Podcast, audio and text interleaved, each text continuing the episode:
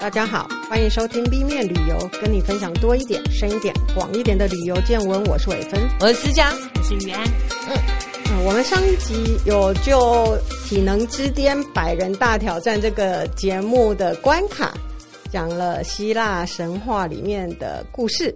是他前两个惩罚，是。对，其实插个话，我发现台湾 YouTuber 界也有在做体能之巅，但当然钱很少，大概是三十万之类的。哦，嗯，对这个活动，他们真的很很花大钱呢、对，他是们是就是得奖的人最后可以得到三亿韩元，对三亿韩元，对，但他们其实这整个节目企划那时候有看，就是制作人的访问，嗯，他其实花了将近一年的时间，嗯因为你光是要设计这些关卡，你要确认这些重量，嗯是嗯然后他还要找就是你周边合适的的人，嗯救救护员跟人家愿不愿意参加，因为有很多还现任国手嘛，对，哦，对对对对，现任国手其实会伤到，哎，就我觉得他们愿意答应，胆子也蛮大的。嗯就是你不能受伤，你下一届比赛可能就是明年或后年。，是。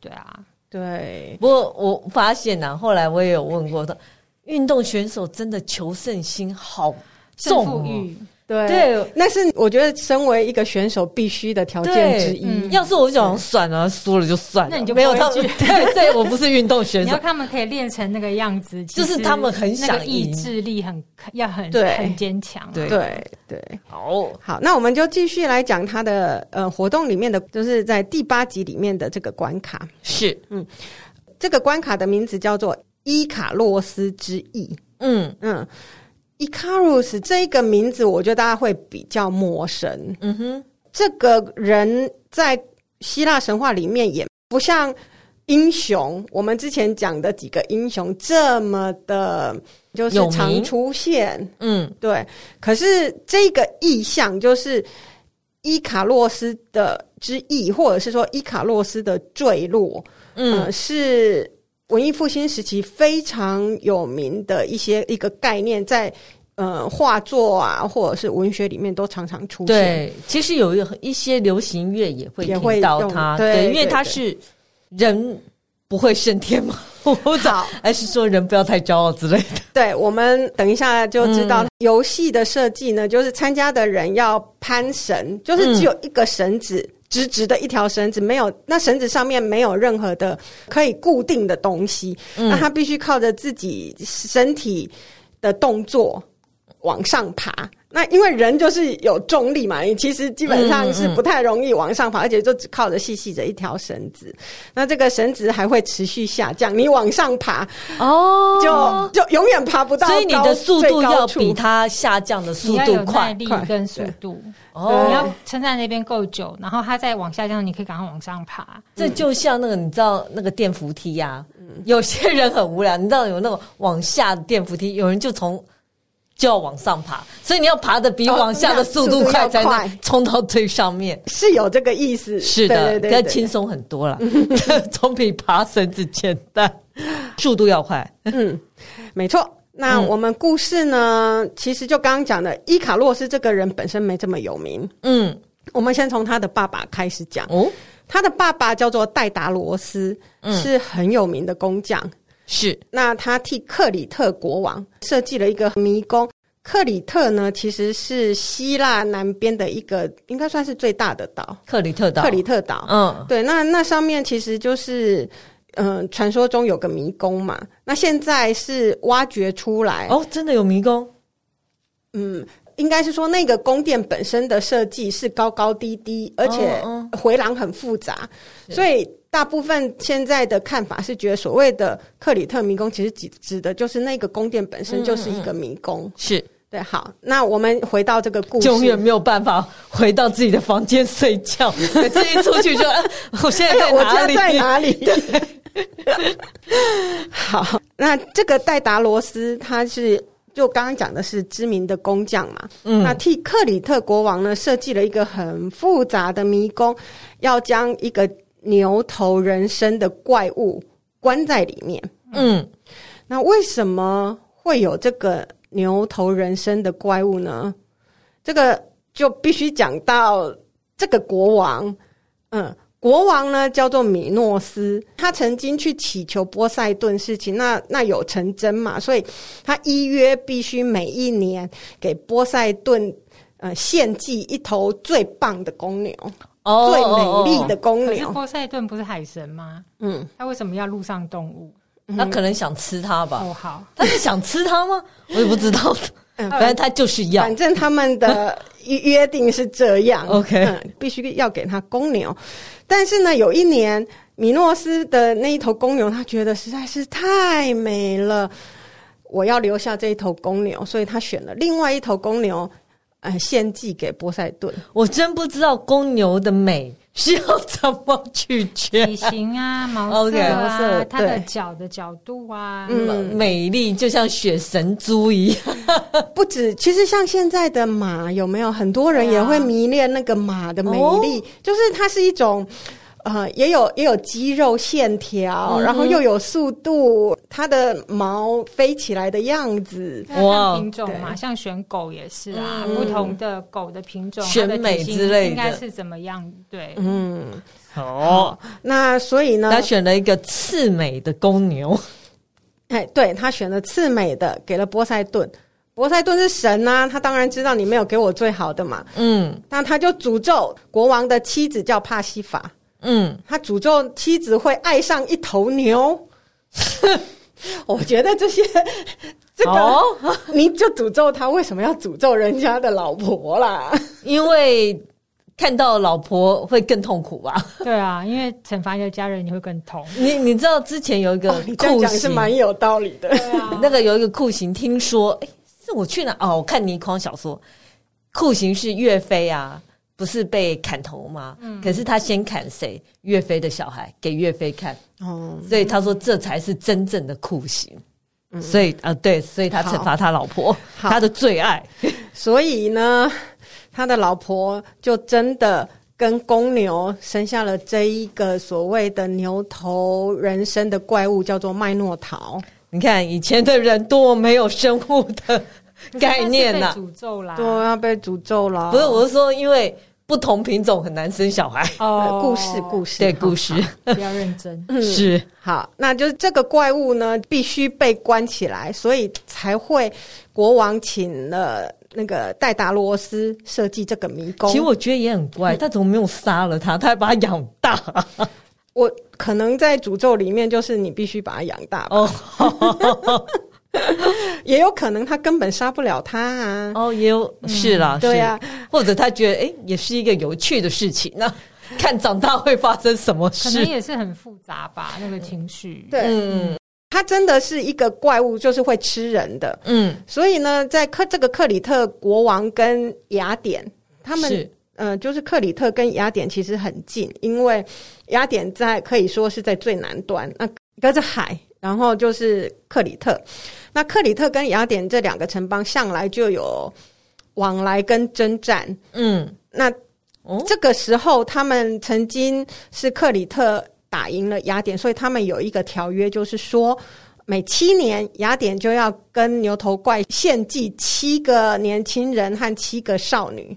哦，嗯，对，嗯给他吃，给那个牛头怪吃。嗯那有一年呢，雅典城邦里面有一个算是族长啦，就是有有一个部落的头呃头，对，他的儿子叫特修斯。嗯嗯我们上一次也有讲到这个名字，他其实就是算是雅典开国的国君。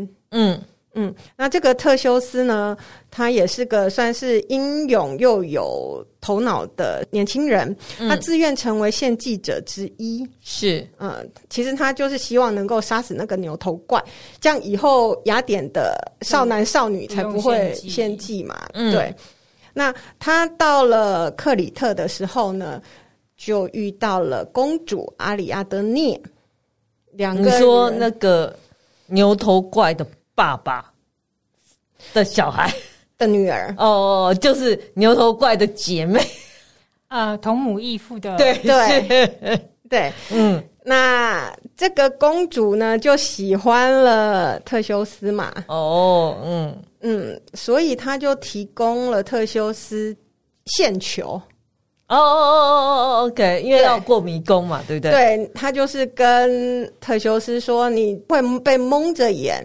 带进去，所以你在走的时候你就放这个线球，嗯所以你只要跟着线球，你就可以出来了。嗯哼，对，那他果然就这样子杀了牛头怪，又出来，然后他就跟阿里阿德涅公主两个人一起逃离了迷宫。哦嗯哼，嗯，在欧洲里面有个俗谚，就是阿里阿德涅支线，就叫做解决问题的线索。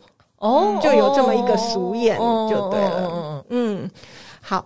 那这两个人离开了迷宫，国王就怀疑是戴达罗斯和伊伊卡洛斯他们泄露了迷宫的秘密啊，不然他们怎么可能逃得出来？嗯怎么没有怀疑自己的小孩呢？而且还拐走我的小孩， 对哦通常都都是觉得自己的小孩是哦所以是被别人的拐嘛错就对是不新闻对里？面都会跟警察说，我小孩很很乖，乖对对对对，都是被带坏的。是，嗯，所以呢，国王就把戴达罗斯父子俩监禁在海岸的高塔当中，嗯嗯就所有人都不可以靠近他。那戴达罗斯呢？我们有说他是非常厉害的工匠嘛，是他，想了办法，他想要逃出去，所以他就用蜂蜡和羽毛替自己和儿子做了两对翅膀。他跟儿子说：“我们要飞出去，不然我们就会死在这里。”嗯，可是呢，你要记得不能，呃，飞得太高，太靠近太阳，因为蜡会融掉，哦，嗯那你的羽毛就会掉了嘛散掉，对，对，那你也不能飞得太低，太靠近海，嗯，因为羽毛会吸了湿气，太重，你就会哦掉到海里。是，所以你要跟着我飞。嗯哼，可是呢，伊卡洛斯年轻人嘛，是，我竟然可以飞，好棒哦！飞呀飞呀，就飞，越飞越高。他也不遵从他父亲的路线，嗯哼，越高越高，然后就离太阳太近，风蜡融化了，羽翼变形了，你就下来，掉下来了。哦。所以妈妈的话要听，父母的话要听啊！这什么结果？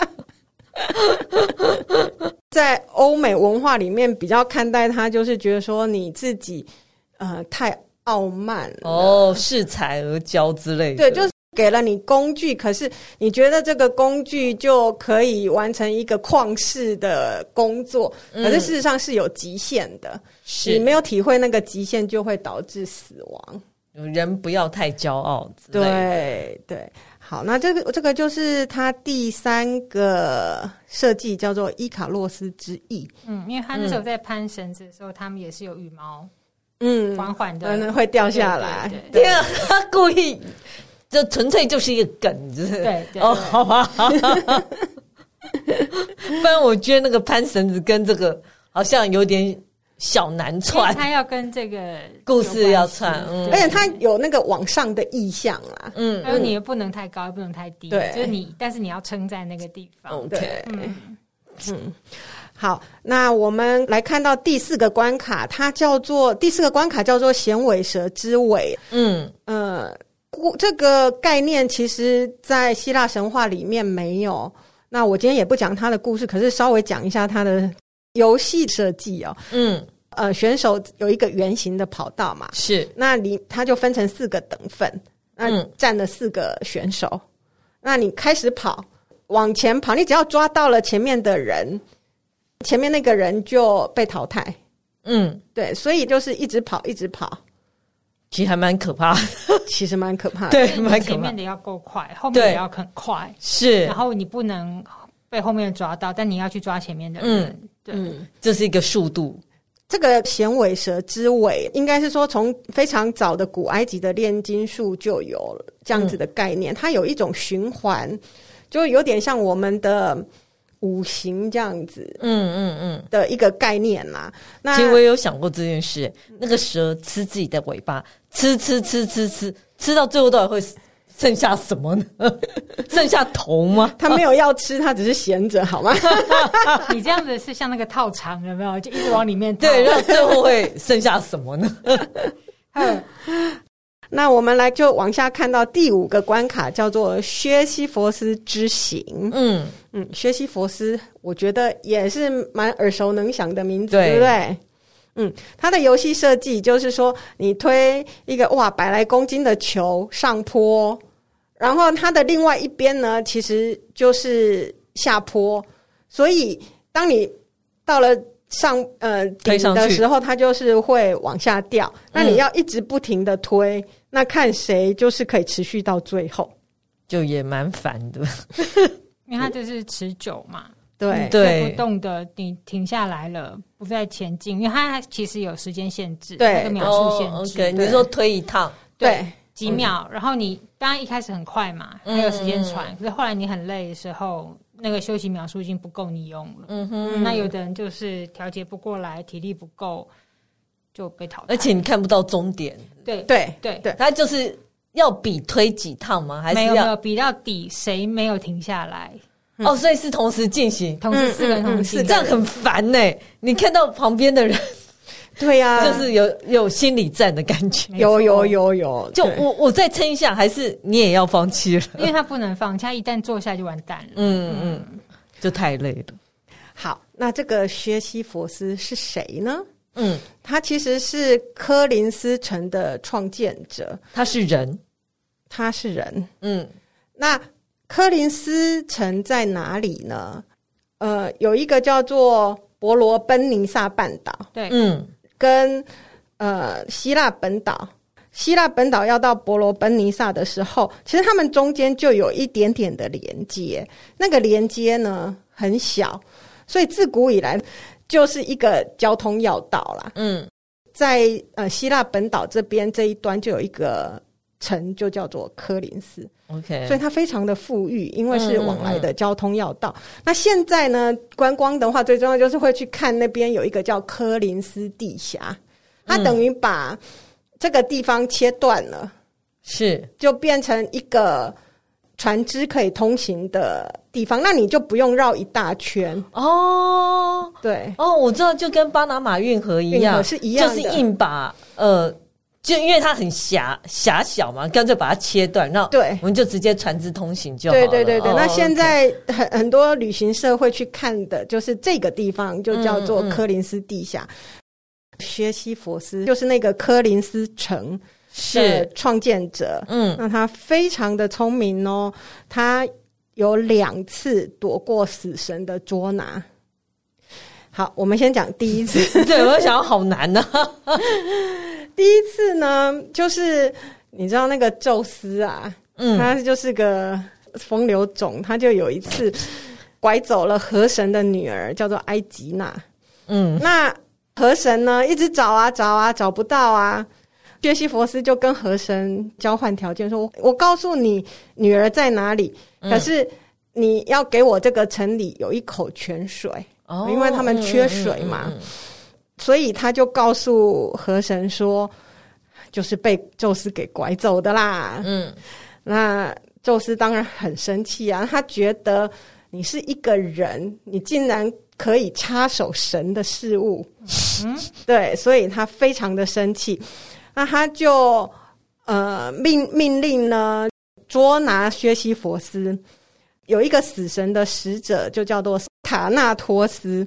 嗯，薛西佛斯呢就问塔纳洛斯说：“哎，你这个抓人的锁链啊，嗯那、机关设计实在是太巧妙了，到底是怎么做的 呢？”然后他还可以跟他讲这些无微博，拉嘞， 对拉嘞，，对， 然后塔纳洛斯应该很高兴啊，我在我想应该也难是。得有人称赞我， 对，而且这么重视 我，然后哎，我就告诉你，这是这样这样这样做，所以塔纳洛斯就被薛西佛斯给反锁了。好白 痴。他可能也没有遇过，居然有人会跟他拉嘞，然后讲这些 无微博，就是没有遇过，所以一时得意， 对，好啦，那唐纳洛斯反而被反锁之后呢，好丢脸。那人间这时候就没有人死亡了，对不对对？啊，最生气的是谁当然是宙斯啊啊？，没有哎、哦其实没有最生气的是叫做阿瑞斯这个战神，为什么？哦，因为没人 死因为他打仗就是要要我赢你输，你要死啊！你为什么都还不要会看死？到血流成河。 所以一直不死也是 很烦。哦，所以他就前往解救了塔纳洛斯，而且又把薛西佛斯给抓起来了。 OK，薛西佛斯又被抓起来之前呢，他就跟妻子说：“你不要祭拜我，我虽然被死神抓走，可是你千万千万不能祭拜我。”这样，嗯，那冥王黑帝斯和冥后啊，他们等不到献祭呀、那个薛西佛斯说：“有，一定有，可是你可能要放我回去。”然后我跟妻子说了，说服他献祭，然他后们以再前回不来能这用样。托梦的吗？然后就一定要本人回去讲。我觉得他可能说法比较厉害一点啦，啊 对我不他会他说他很这样聪子，明 对对对对对。所以那个学习佛是又被放走了， 难怪他很讨人厌哎，他就是玩弄大家于鼓掌之对上他就是口头上很会说这样子，对，然后每个人都被他耍的团就团被转耍。的团团转。对，可是这一次呢，塔纳洛斯呢就真的去把学习又把他抓回来，给抓回来了。宙斯就判罚他要在塔塔罗斯的深渊中不断的推石头。然嗯后，可是当那个石头快到顶的时候，他就自己又滑落，嗯你你就必须重新推回去，永无止境的推来推去，这样子是所以在英语文里面的学习佛斯其实就是永无止境又徒劳无功。我觉得对一个这么聪明狡猾的人来讲，这真的很烦人，因为他没有办法接受这种不断的重复、没有营养的事所以情。中嗯间他没有任何可以绕道或者是取对巧，的对地方他这个人来讲，真的是一个大折磨，真的真的，嗯所以其实呃，这个人物原本在希腊神话并没有这么多的讨论，可是到了。近代，尤其是有一个叫卡缪的作家嘛，他在一九五六零年代的时候，算是那时候的存在主义的大师。对他有写他有异乡写一人，个，对对对，那它里面有一个学习佛斯神话的这一本书哦，嗯那他就说，其实他觉得。在工业化社会里面的人，每天重复同样的事情，其实也跟学习佛斯 哦说的也是，是很像的。是的啊，对，那其实这是一个荒谬的处境。嗯，嗯，他觉得学习佛斯是个英雄，因为他就是直视这种荒谬，然后反抗他，所以嘖他应该是一种呃，算是因为反抗而幸福啦。对，嗯大大大概是卡缪的讲法是这样啊。或者是说现在有 Chat Chat GPT，就交由 Chat GPT 去做这些重复的事好了。嗯、对，可能人类就就可以摆脱重复的这种锁链，这样、嗯，不过做一些重复不用脑的事情，还蛮就觉得也是一种休息。